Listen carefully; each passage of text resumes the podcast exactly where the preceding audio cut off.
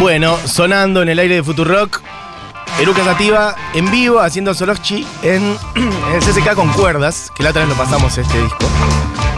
Y lo decía al principio del programa, lo vuelvo a decir, está aquí conmigo Brenda Martín. ¿Brenda Martín o Brenda Martín? Martín. Martín, perfecto. ¿Cómo estás, Brenda? ¿Todo bien? Bravo, bien, bien, muy bien. Contenta de estar por acá. Bienvenida. Gracias. Mate muchas en gracias. mano. Este te trajiste Sí. vos el, el equipo, toda preparada. Sí, de un- mi desayuno. Este es el horario más o menos de desayuno. ¿Este es tu desayuno? No, no, ah, un sos poco antes. tardera. No, un poco antes, un poco antes, pero lo empecé a tomar antes. No sé por qué me imaginaba que eras una persona que te despertabas a las 7 de la mañana, No. así como disciplinada. No, pero es de familia, o sea, somos como la familia entera, así tipo mi compañero, mi hija, todos nos, nos acostamos tarde, ¿viste? Como Mira, ok. menos nocturnos. ¿Y se despiertan medio tarde también? Y sí, porque hay que ir a la escuela. A la- al mediodía, ¿no? Ah, ok, va Sí, a la sí. tarde. Sí, sí, ¿Cuánto sí. tiene ya? Eh, siete. ¡Wow! Siete. Sí, Wow. pasa. Fuerte. Em, bueno, estamos con, con muchas cosas para charlar. Son los 15 años de Lucas Sativa. Hay este, una gira por delante que cul- va, no culmina en realidad. Uno de los puntos más altos es una obra en Capital, pero recién decíamos que hay muchas fechas. Este, ¿Qué se siente eso? Como estar armando una gira por los 15, no es que ustedes no hayan hecho ese tipo de shows, sí, lo, ha- lo han hecho ya, pero son los 15 años de Lucas Sativa, es un montón. Es un montón. Decíamos Es siete un de tu montón. hija. Y recién dijiste siete y digo, no lo puedo Ah, creer. Por que, tantos años de la banda ya estuvimos en, en el camino acompañadas ahí con, con estas criaturas. Eh, Claro. así que sí, se han pasado muchas cosas. Y hemos tocado muchísimo. Recién afuera nos acordábamos con, eh, con Pablo Noguera acá que está eh, acompañando. En la cantidad de lugares que tocamos cuando llegamos a Buenos Aires, eh, nos acordamos de Special Blues, de, no sé, lugares en San Telmo, bueno, el CBGB, el otro día nos acordamos con, Lula y hemos empezado tocando, bueno, como todas las bandas, ¿no? Y, y en estos 15 años, ojalá que, que muchas de esas personas que nos vieron se enteren de que vamos a estar en sus ciudades tocando y que vayan, porque es una fiesta. Tenemos muchas ganas de festejar que seguimos, que seguimos juntos, ¿viste? Y sí, claro. Está bueno. La otra vez lo hablábamos con Lula, eh, que ella lleva como un registro, no sé si vos también, pero que lleva como, tiene un Excel como con todos los shows. No porque lo sigo Lula, nadie falta que lo siga ¿Para qué, no? Ya Claro. lo hace ella. Sí, sí, sí. Pero con eso, ¿en qué lugar tocaron? No sé si hasta la lista de temas pone ¿Quién como- trabajó en cada show? O sea, con qué asistente fuimos, con qué operador, sí, todo, tiene anotado todo, todo. ¡Qué todo. locura! Sí. Y ah, no me acuerdo ahora el número, pero nos decía como más o menos el número acumulado de shows. ¿Vos tenés idea de cuántos shows han no, hecho? habría que comunicarse con Lula. ahora. Que No, a- yo no soy muy de... De, de, de- De la general- data. no, de, de en general como cuantizar las cosas, digamos, así como de, llevar todo Ok, a lo... como que... Sí, sí, pero es lindo, eso que hace ella es súper importante porque por ahí te olvidas de cosas y es hermoso cuando abre, abre la planicie y en tal lugar tocamos con tal y fuimos y te, te trae un montón de recuerdos, es como Y ver, sí. Viste, cuando ves las fotos. Sí, sí, sí. ¿viste? Es como la- el archivo general de Lucas Sí. Sativa, ese documento, bueno, que no se pierda ese Sí, documento. Em, bueno, y veníamos de escuchar a su vez recién esta versión en el CCK. Contemos un poquito de eso, porque fue un show hermoso que, que armaron con cuerdas. ¿Cómo fue la producción de eso? ¿Cómo fue la idea? Sí, estábamos, eh, a ver, íbamos a participar. Fue parte ese evento de una invitación o de, de algo que nos presentamos que fue como unos apoyos del gobierno durante la pandemia, Ajá. Eh, que se llamó Música Argentina eh, por el mundo o para el mundo, Música Argentina para el mundo, ¿no? Ok. Eh, teníamos pendiente esa fecha desde hacía varios meses y, y se- y coincidió con que fue el cierre de ese ciclo. Entonces dijimos, bueno, a- lo íbamos a hacer en cualquier lugar del país, dijimos, lo hagamos en La Ballena, que nunca habíamos tocado con Eruca y era una situación súper... Ok. Ah, fue la Eh, primera especial. vez de, de Eruca en la ballena. Primera vez de Eruca en La Ballena. Qué dijimos, sala hermosa, Claro, ¿no? entonces dijimos, armemos algo Especial. que dé para la sala, porque Qué es una lindo. sala, es un auditorio divino. Y eh, e invitamos a Irene Cadario, que es una gran música, eh, una violinista, que arregló los temas y dirigió también la. hizo la dirección orquestal, digamos, de las cuerdas y de los vientos. Y a ella la conocimos con Lula también. Va, en realidad la conocimos hace mil años. Eh, pero digo, habíamos trabajado con ella eh, para el 8M, que con Lula hicimos la dirección musical de- Total. del evento de, bueno, de la ballena del 8M. Ujú. Así que ya habíamos trabajado con ella, vimos que era divino lo que hacía y bueno, ahí vine. Ok. ¿Y Se armaron unas con versiones. resultado? Sí, estuvo buenísimo, trabajamos eh, súper bien. Eh, fue todo muy rápido, lo armamos en un mes. En realidad Irene es la que se tuvo que quemar Wow, las pestañas ahí, a- armando los arreglos en un mes. No me acuerdo en cantidad, digamos, cuántos temas fueron, pero hacíamos tipo un tema sin, sin cuerdas, un tema con piano, un te- el que seguía sin nada. O sea, como que eran las versiones, eran más Silvia Aramayo, con, con piano, que ya que participó en casi todos los temas. Eh, así que fue una sonoridad completamente distinta que no nos resulta extraña porque ya hicimos huellas digitales en el 2014 y es un formato que nos gusta mucho. Pero esto fue distinto porque no versionamos los temas. Irene eh, Cadario y Silvia Aramayo en, en el piano se sumaron, digamos, Exacto, a sí. Seremos Primavera y salieron estas versiones. Así que estuvo Hermoso. espectacular. Y un poco funcionó como despedida de ese disco. Sí, porque es un disco un que. cierre en un punto. Sí, como celebrar, festejar esas canciones, ¿viste? Eh, no creo que volvamos a tocar de punta a punta ese Claro. disco por un buen tiempo, porque ya, ya está, como que van cumpliendo sus ciclos, ¿viste? Sí, los, los discos. Así Sí. que bueno. Eh, me acuerdo que por esos días nosotros acá hicimos un, pa- un par de programas dedicados a, a justamente como versiones orquestales o con arreglos de cuerdas de, de discos o de canciones y mm, unos, unas dos semanas después cayó el de ustedes y me acuerdo que nosotros en esos programas como que en general celebramos porque hay muchos muy lindos y hay algunos que son uf, como medio difíciles, ¿viste? Y el de ustedes, bueno, nada, es hermoso como que, pero era un desafío, eso es lo que quiero decir. Sí, y- como que no es fácil que quede bien, no cualquier cosa queda bien. Bueno, eso tiene que ver con la, con la sensibilidad y el talento de quien hace los arreglos Total. y también de quienes los interpretan, ¿viste? Eh, en la banda formada por Cecilia Doctor en saxo, Felicitas Rocha en trombón, Bien. eh, el niño Ollari en trompeta, Ujú. eh, ahora que no me olvide de nadie, ¿quién me falta en vientos? Creo que los tengo, a ver si lo tengo Mariano. Malamud en viola, Paula Pomeraniec en cello. eh, Eso. Bueno, Irene Cadario en violín, eh, me falta un violinista. Manuel Quiroga. Sí, Manuel Quiroga. Y me está. falta alguien en los vientos, me parece, me estoy olvidando. A ver, tra, tra, Para tra, trompeta el niño, Felicitas Rocha. Ceci Dottore, Felicitas Rocha. Ah, no, está bien, están los tres. Creo que está todo. Listo. Bien, perfecto. Esa fue toda la banda. Todos los créditos. Sí. Eh, bueno, eso se puede ver en YouTube, lo pueden ir a buscar. Acá lo estuvimos picando varias veces, pero bueno, eh, lo pueden ir a buscar ahí a YouTube, que está hermoso. Eh, y mm, quien dice todo esto es Brenda Martin, bajista de Eruca Sativa. Estamos hablando por los 15 años de Eruca, que van a hacer esos shows, este, sobre todo en diciembre, en obras, el 2 de diciembre. Después van a estar por Santa Fe, Rosario, Córdoba y, Carlos Paz, en Córdoba también, el sábado 10 de, de diciembre. Córdoba, que es un poco tu provincia, si bien vos no naciste en Córdoba, ¿no? Yo nací en. Zárate, pero me fui a los cuatro años a Córdoba. O ¿Cómo yo- fue eso? Yo O sea, medio que de familia- grande, de gran- como que cuando empecé a completar mis datos personales me di cuenta que yo no había nacido en Córdoba, ¿me entendés? Como que no. Pero te sentís cordobesa. Sí, 100%. O sea, Mirá. tengo también como un cariño muy especial por Zárate. Sí. Pero recuerdos no, solamente me acuerdo de un pato gigante. Ok. eh, porque se ve que yo era muy chiquita y había un pato en algún lugar en Zárate, eso es todo lo que me acuerdo, pero nada Pero ¿y tu familia, por ejemplo, padre, madre, era- eran cordobeses que habían venido a Zárate o eran de Zárate y se fueron? Mi viejo mm, nacido en Córdoba y mi vieja nacida en Tucumán. Pero Ah. bueno, ellos se encontraron en Córdoba y se vinieron a Buenos Aires por Bueno. laburo de mi viejo. Ok, o sea, no eran de la provincia de Buenos Aires. Eso también facilita No. que después eh, vos te sientas más cordobés, o sea, no sé. Como Claro, sí, sí, sí. Tampoco es que ellos estaban muy arraigados acá. No, y tengo más familia allá, digamos. eh, la- su- mi ascendencia, bueno, las, las hermanos de ella, hermanas, todo eso están en Córdoba. Sí. Pero vos estás instalada acá hace. Sí, desde el rato. 2010. Ok. Sí. ¿Y extrañás Córdoba, por ejemplo? Sí, extraño, pero no volvería a vivir. Extraño Mirá. los afectos, la- la- el aire, la ciudad, viste, el río, la, la sierra, todo eso, sí, mucho, cada vez más. ¿De Córdoba capital eh, estuviste siempre o en otros Eh, lados? en Córdoba capital, pero Sí, igual ya con está cerca, sí, sí, las sierras ahí comunicación con la sierra, sí. ok. sí. Y mm, pienso también en algunos sonidos que con ustedes fueron incorporando, este, por ahí más de aire folclórico, otras cosas que ustedes meten en la música de Eruca y que la enriquece un montón. Este, preguntarte por vos en esos, en esos orígenes musicales, por ejemplo, qué música se escuchaba en tu casa, este, cuánto de eso estaba ya en vos o, o lo fueron incorporando después. Eh, no, eso está en mi ADN, por lo que se escuchaba en mi casa, que escuchaban, eh, mis viejos se sonaba mucho un disco de Mercedes Sosa, Hermoso. eh, sonaba, porque era como no había tanto, ¿no? Era como un vinilo de tal cosa, un vinilo Ah, de tal otra, ¿viste? Sí, sí, sí. no eran, no eran músicos tus viejos. No, no. ¿qué era? ¿Qué Mi hacían? viejo licenciado en física, matemática y física nuclear. ¡Wow! Nada que ver, ¿viste? Ok, perfecto. Pero él era muy eh, amante de escuchar música y él me hizo siempre de chiquita eh, prestar atención a lo que decían las canciones. Ponele, él era bastante callado, pero pasaba por ahí, ¿viste? Cuando estaba escuchando música y me decía, Mira lo que está diciendo acá. hice un nudo en el pañuelo, pero me olvidé después que no era la única vez. ¿Sabes? Porque cuando la gente hace un nudo en el pañuelo es para acordarse que tiene que hacer algo. ¿Me entendés? Me tiraba Qué esos... lindo eso, ¿no? Claro, entonces como yo me, bueno, nada, cosas que Sí, vas sí. decodificando después que eh, me hizo agarrar también como ese amor por escuchar lo que dicen las canciones y escuchar Mm. también la música desde ahí, desde, desde el mensaje, ¿no? Bien. Eh, bueno, en- entre esas cosas también me di cuenta después con el tiempo que eh, conozco bastante del repertorio, o bastante, una partecita, mejor dicho, del Sí. repertorio de Marilena Walsh, pero sin saber que era de ella, Mira.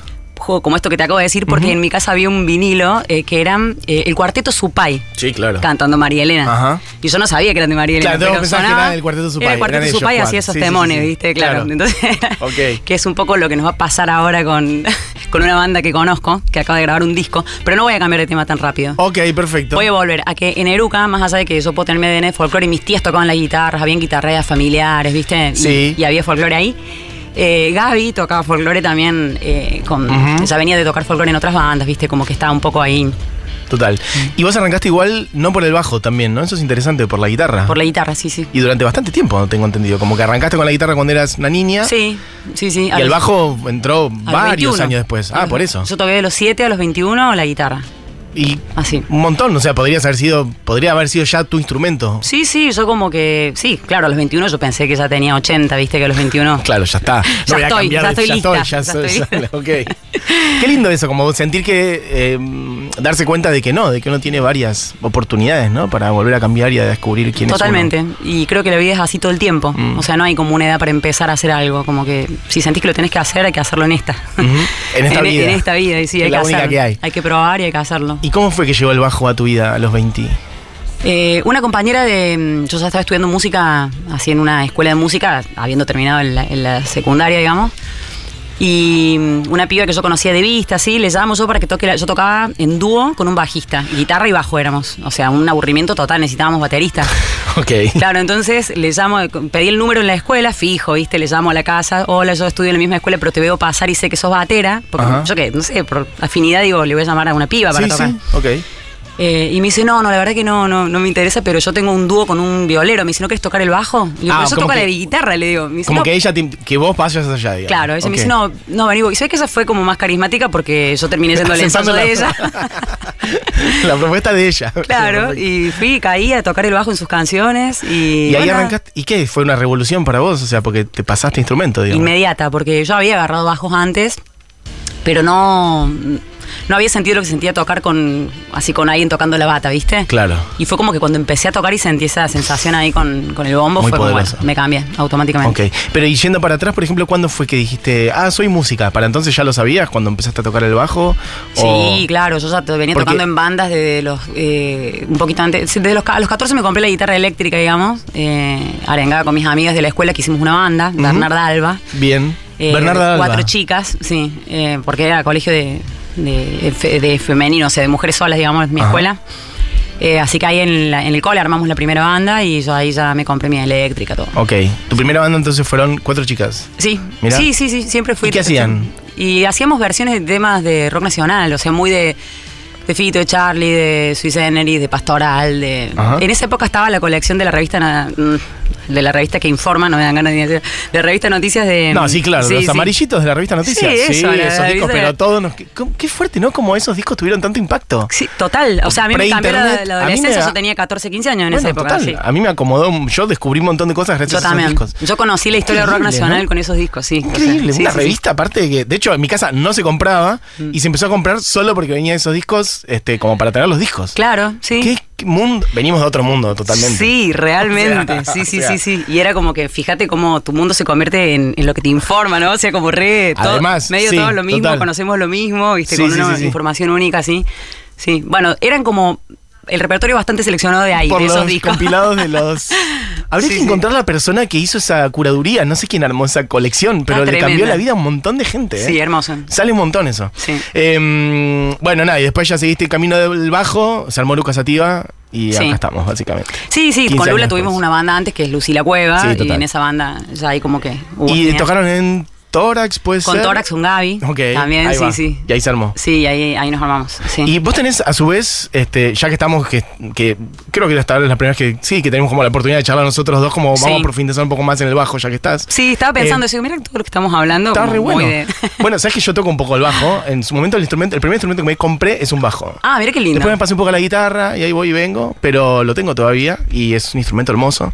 Eh, y vos tenés otra banda que se llama Rufa. Sí, ¿verdad? sí, sí, En sí. donde a falta de uno hay dos bajos. ¿Cómo Exactamente, es la eso? revolución del bajo. La revolución. Es así como El bajo que del poder. si a uno le gusta un instrumento, o sea, el Sí. bajo más allá de decir, no, pero la frecuencia, viste, te puede como molestar para tocar juntos. Sí, te con Si lo sabes armar. En general con cualquier instrumento vos tenés que arreglar como para que todos puedan, eh, digamos, trabajar en armonía, digamos. Y bueno, con el bajo pasa un poco eso también. Ahora, con el tiempo, en Rufa, eh, eh, Juan Pablo, que es mi compañero y que es el que es el compositor, digamos, principal de la. Bueno, principal, sí. Eh, hasta ahora el repertorio es eh, mayormente todo de él. Él se hizo hacer un bajo pícolo. O sea, es como la misma afinación del bajo, pero suena más agudo. Que Entonces como- se toca igual que el bajo, pero suena Pero más a guitarra, más digamos, arriba, claro. ¿o qué? ok, la misma afinación, pero tú Y usa muchos efectos así tipo de como de bajo sintetizado. Ajá. Entonces, bueno, se arma como un sonido bastante particular. Estamos Bien. por sacar el segundo disco ahora. y Hermoso. Está, bueno. Ok, entonces vos tenés un bajo como tradicional, el un bajo pícolo. A mí me gusta más el tradicional. En algunos temas toco el pícolo, pero disfruto más el tradicional. Siempre lo digo, me revelo. Ok. Digo, toca el pícolo vos. Y tu casa es una casa de, de dos bajistas. Sí. Y a su vez, vamos a citarlo, el Machi Rufino, el padre. o sí. sea, sí, sí. ¿qué, qué familia. Familia, sí, sí, es tremendo. Es como.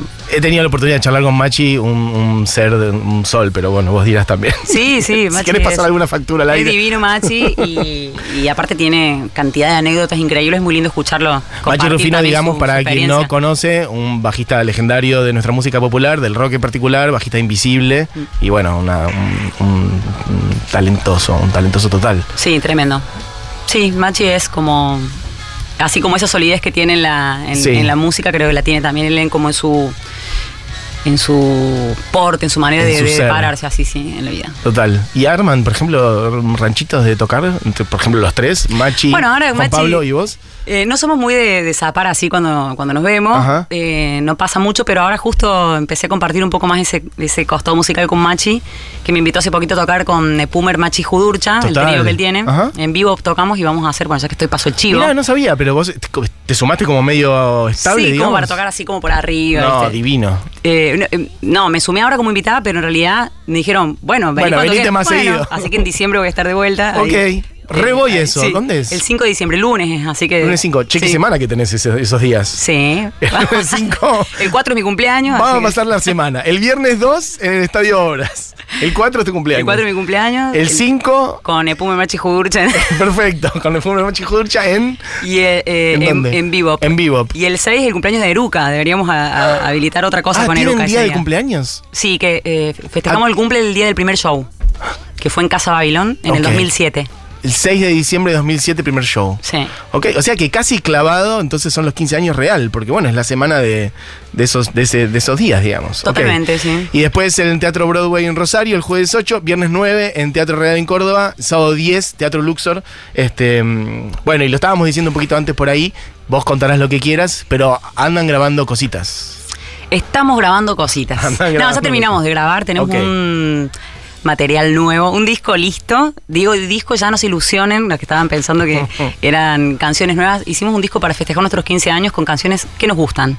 Perfecto. Eh, no de Eruca, o sea, versiones de temas. Un disco de versiones de Luca. Sí, de- no, no de temas nuestros. No, no, por eso, de, vers- canciones que Eruca versionando a otras eh, canciones de otras gentes. Sí.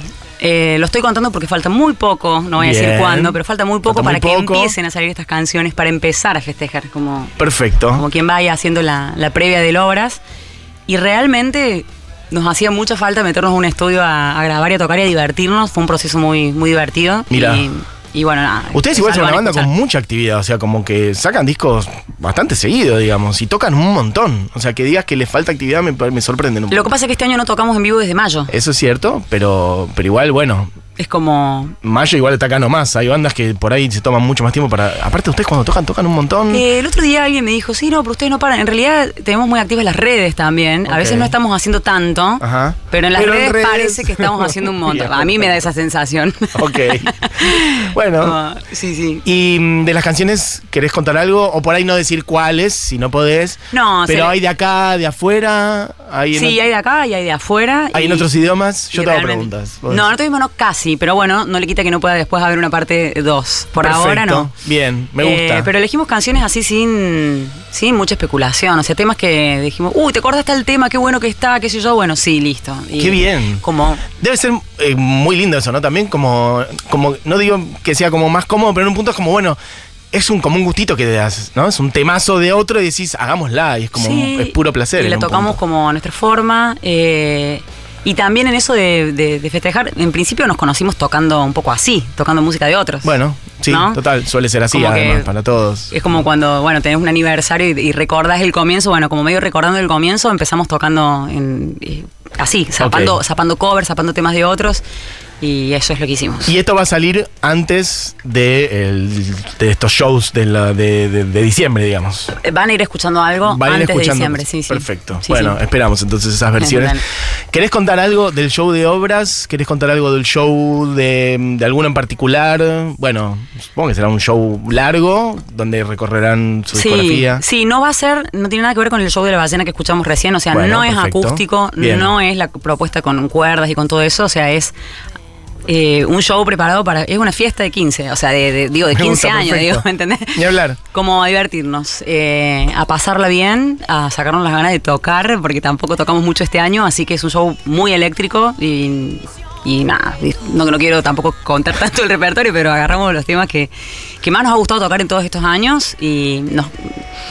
Se te termina, digo, son muchos discos para Sí. meter en. No, en- sí, claro, sí, en- sí. En, en Si un show, que pero va a, ser, todo. va a ser un show largo, pero no denso, digamos, con el largo justo, en donde vamos a meter así lo, lo que nos parece a nosotros los mejores temas, los temas que más nos han acompañado, que decimos, viste, en la época de cada disco estos temas no podían faltar, bueno, vamos a hacer un poco eso y si alguna cosa, algún lado B para, para quien viene hace mucho. Bien, perfecto. Y ya eh, esto de como de repensar los discos, los primeros discos, por ejemplo, una vez que vos ahora mirás esos discos con a, a la distancia, lo- ¿los reinterpretan también, les modifican algo? ¿O las canciones, por ejemplo, las hacen igual? Yo siento, por ejemplo, que vos estás cada vez más cantando más, por ejemplo, no sé si vos lo ves así también. Sí, sí, un montón, sí. Ha Eh, cambiado como lo que ustedes van generando y cómo se distribuyen. Es como una necesidad también, viste, que me fue surgiendo más con los años, porque antes no. O sea, yo siempre escribí, o sea, hice letras, pero nunca tuve la necesidad como de, de decirles y De ahora decirlas como que me es más fuerte.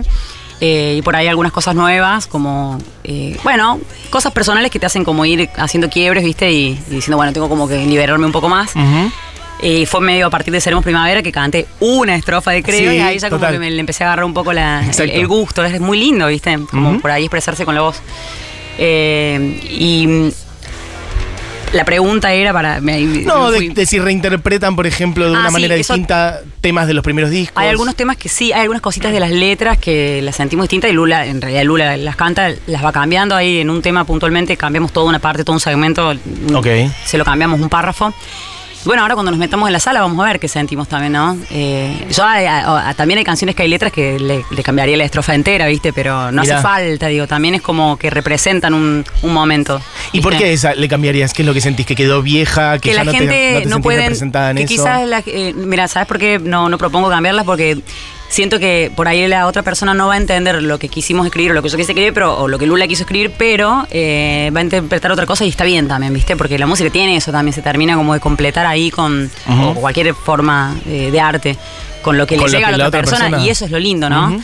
Entonces por eso no las cambiaría. Porque digo, quizás yo siento que no, no está bien expresado eh, lo que quería decir, pero al otro algo está flasheando, así que está bien, digo. Está bien, está muy bien, está muy Sí. bien. Y la otra persona además, claro, también es- en un punto espera eso, como que es la canción que conoce. Además, es como, no, como. Hay cosas puntualmente que sí, porque uno cambia, o por ejemplo, con, deconstruyes algunas cosas y necesitas decirlas distintas.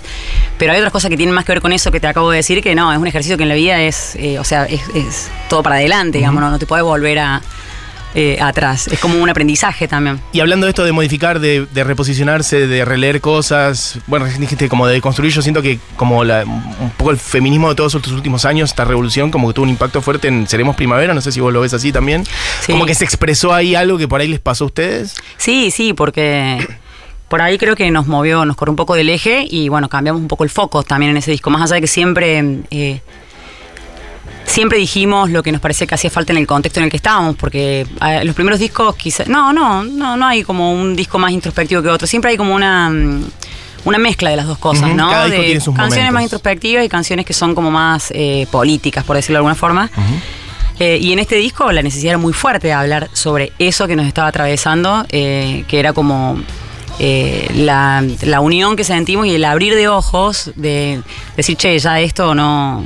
Viste, cuando abrís los ojos, cuando con el feminismo es como que no podés cambiar de nuevo, no podés volver atrás, ya empezás a ver todo de otra forma, empezás a descubrir en vos misma como esas, todas esas cosas incorporadas del machismo de, en el cotidiano, en las cosas más pequeñas, en tus pensamientos, en los prejuicios, en un montón de cosas. Y, y fue como muy natural hablar de eso en, en, ese- en esas canciones. No todas las canciones hablan eh, No, no, no, total. explícitamente de eso, pero sí que estábamos como en una, digamos. Está Se bueno, nota en que estaban transitando eso. Y de hecho es algo abierto y que continúa siempre, ¿no? Sí, esa, sí. esa relectura, eso, revisarse, ¿no? Sí, sí, sí, sí. Como un proceso que no se va a detener nunca y está buenísimo que así sea. Claro, por ejemplo, nosotras eh, con Lula eh, siempre escribimos en todos los discos anteriores, salvo en, en- en dos palabras, en, toda la- en, todos los discos, siempre escribimos, porque nos hemos juntado mucho a escribir, escribimos juntas. eh, Gaby hablan- no- con Gaby no escriben tanto, ¿no? ¿Escriben más ustedes dos? por ahí él en algunas épocas estuvo como más. eh, no, no, en- no es los, no le gusta No es tanto lo suyo, No, sí, no, no. Pero sí por ahí eh, puede decir, che, esta canción me parece que puede hablar de esto, ¿viste? Ajá. En algún tema. Eh, bueno, con Lula nos pasa que siempre buscábamos la forma de escribir como en una especie de género neutro antes. Y lo hacíamos como muy a propósito, muy conscientemente, pero como, como muy también por el. sin darnos cuenta de Claro. que no estaba bien eso, ¿me Ujú. entendés? Total. Porque nosotros la música que escuchamos, la mayoría cantada por, por Sí, varones, sí. te sentís identificada. Yo decía, pero si yo hablo todo en femenino, no, no te vas a sentir identificado vos. Total, total. El universal masculino, o sea, Una- cantar en eh, cantar hablando de, en, en- en masculino, Totalmente. como incluyendo a todos supuestamente. Entonces eso hizo como que sea un poco forzada la escritura y siempre como que haga como un universo bastante particular en la forma de escribir, ¿viste? Las canciones. Y bueno, creo que eso en Seremos Primavera está también un poco aliviado, ¿viste? Claro. Y ya de ahí en adelante. Mira, no lo había pensado, como vos sentís que las primeras canciones o los primeros discos ustedes, claro, como que Yo buscan capaz- escribir Sí. sin el, el universal masculino. Claro, entonces si yo quiero decir, no sé, estoy enamorada, capaz que escribo eh, siento amor. El amor, claro. ¿Me entendés? Siento amor por vos, ¿me entendés? Sí, sí, sí, entonces como ya se pone todo más raro, porque por ahí no hablas ¿Por así. la- no? Claro, ¿por qué? Total. Sí, sí, sí, sí. Bueno, es tremendo. está re bueno pensar esas cosas. Bueno, Bren, eh, nos quedaríamos charlando un montón, pero se nos eh, quedamos sin tiempo. Pero bueno, gracias por tu visita. Esperamos Bueno, que, que muchas gracias por la invitación. todas las veces que sea posible. Voy a volver a pasar las fechas. Viernes 2 eh, de diciembre, Estadio Obras. Miércoles 7, Tribu Club de Arte en Santa Fe. Jueves 8, Teatro Broadway en Rosario. Viernes 9, Teatro Real en Córdoba. Sábado 10, Teatro Luxor en Carlos Paz. Esperamos entonces el disco con versiones de otras gentes. ¿Algo más? Después de esto, el año que viene, por ejemplo, planes, giras, algo que ya tengan pensado que quieras decir. Eh, la verdad que todavía no lo tenemos armado, ¿para qué te voy a mentir? Pero Perfecto. tenemos muchas ganas No. de salir a tocar. O sea que yo calculo que el año que viene va a ser la gira de los 15 años, pero que es que gira. O sea, Bien. salir, tocar, tocar, tocar. Y- pero no sé, porque uno no sabe. ¿Y composiciones propias nuevas ahí en el horizonte? Hay ganas. Hay ganas. Ah, después hay que bajarlas, hay que Hay ver. que bajarlo, perfecto. Bueno, gracias, Bren, por pasar por acá. ¿Con qué nos vamos? Diga. Ok, perfecto. Ah, Magu, perfecto. Bueno, gracias, Bren.